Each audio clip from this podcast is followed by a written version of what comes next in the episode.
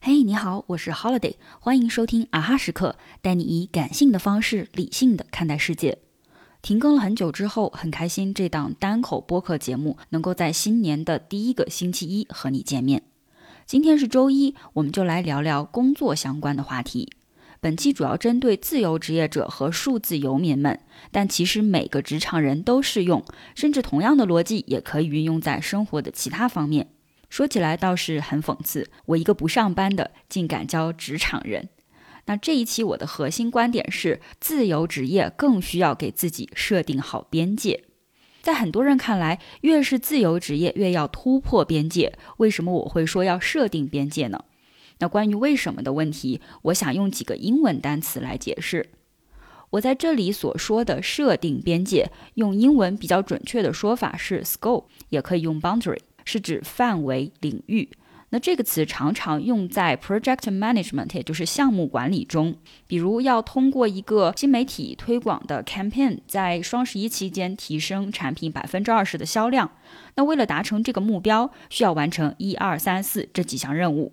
但也有很多弱相关的因素也会影响销量，比如提升产品设计、提升客户服务的水平。你可以无限的延伸，但后面这些都不是和当前项目直接相关的。所以做项目一开始就要设定一个 scope 来确定需要负责的事项范围。这就好比画了一个圈，这个圈外面的事不属于这个项目，我不管。而当我们说要冲破天花板，要突破自我边界，不要被限制，这个时候的边界限制在英文中是 limit，是完全不同的含义。好，那第二个问题，要设定哪些边界呢？第一个，时间边界。设定时间边界是让你更好的规划。从小的方面讲，它可以是一个节点，比如完成一项任务的 deadline，一篇文章要什么时间写好，一期播客要在哪一天上线。那把时间拉长，它也可以是一个时间段，比如目前的这类型工作准备做多久，要花多长时间学会一项新技能。也可以从习惯上设置时间边界，比如规定自己一天工作多长时间。像很多数字游民都会说自己每天工作三四个小时，剩下的时间用来旅行和体验当地生活。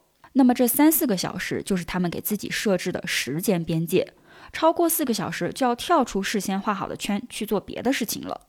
第二个，金钱边界，设定金钱边界是让你更好的平衡。以我自己为例，目前的自由职业主要是以出售时间的方式来换取报酬。那为了赚更多的钱，我可以出售更多的时间，没有人会嫌钱多，对不对？但是赚多少算是够了呢？我自己一直有一种偏见，是不喜欢销售类的工作，因为这类工作的薪资主要靠提成。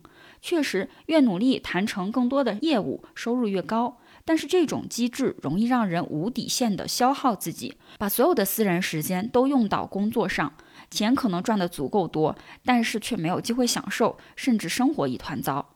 之所以成为自由职业者或者数字游民，我们的初心是为了更自由的生活，体验游历的乐趣。所以根据自己的生活成本，提前设置好金钱边界，达到这个目标就花时间做自己更感兴趣的事情，避免本末倒置。第三个是项目边界，设定项目边界是让你更好的成长。所谓项目边界，是指为自己设定一个标准，什么样的工作接，什么样的工作不接。我们当然都想碰到花百分之二十的精力就能赚百分之八十收益的项目，但现实往往是能带来百分之二十收入的工作，却要花上百分之八十的时间。那这个时候就要根据自己的标准来权衡这个工作要不要做。如果是虽然前期需要花大量的时间精力，但是之后能转化成你的能力，帮你积累作品和客户资源，就算当前收益不可观，也不妨一试。如果是工作本身过于繁琐，虽然它可以增加总体收入，但是性价比不高，也可以直接拒绝。那关于如何设定项目边界，可以根据自己的个人喜好，我有几个边界原则供你参考。这个产品或者服务本身理念是我不认同的，那我不接；合作方没有原则、不尊重人、效率低下的，我不接；重复性太强的工作，我不接。当然，如果钱到位，一切都好说。好了，这是开玩笑。